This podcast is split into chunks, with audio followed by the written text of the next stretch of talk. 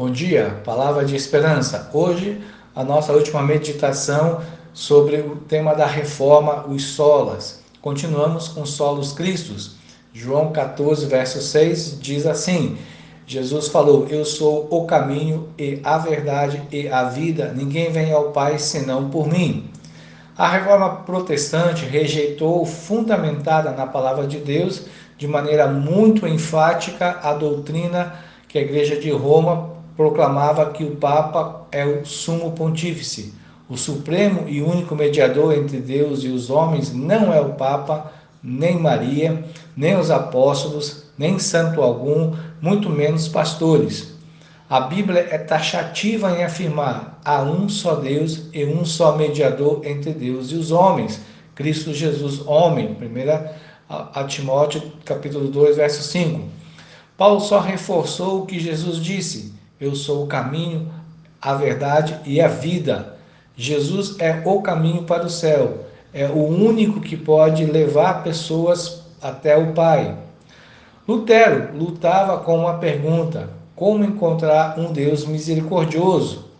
Lutero procurava de todas as maneiras, na sua época, agradar a Deus e se tornar uma pessoa justa.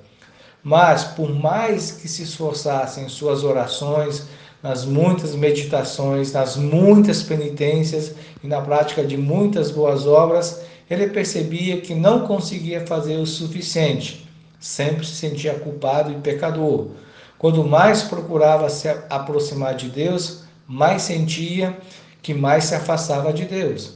Chegou até a odiar Deus por ver que esse Deus somente mostrava uma face de juízo, a reforma que Lutero promoveu não criou uma nova doutrina que proclama Jesus como o único Salvador.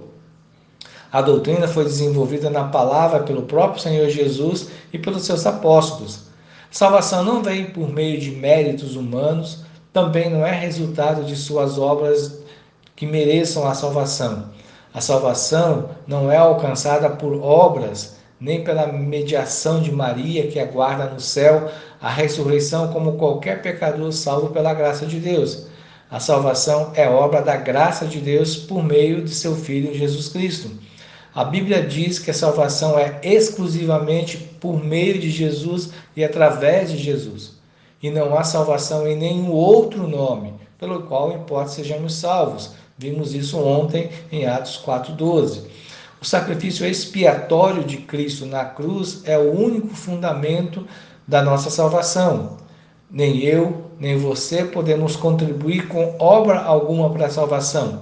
Somos pecadores e estamos mortos nos nossos delitos e pecados, como diz Paulo em Efésios capítulo 2. O papel de santos como ajudantes é invenção e não tem base nenhuma na palavra.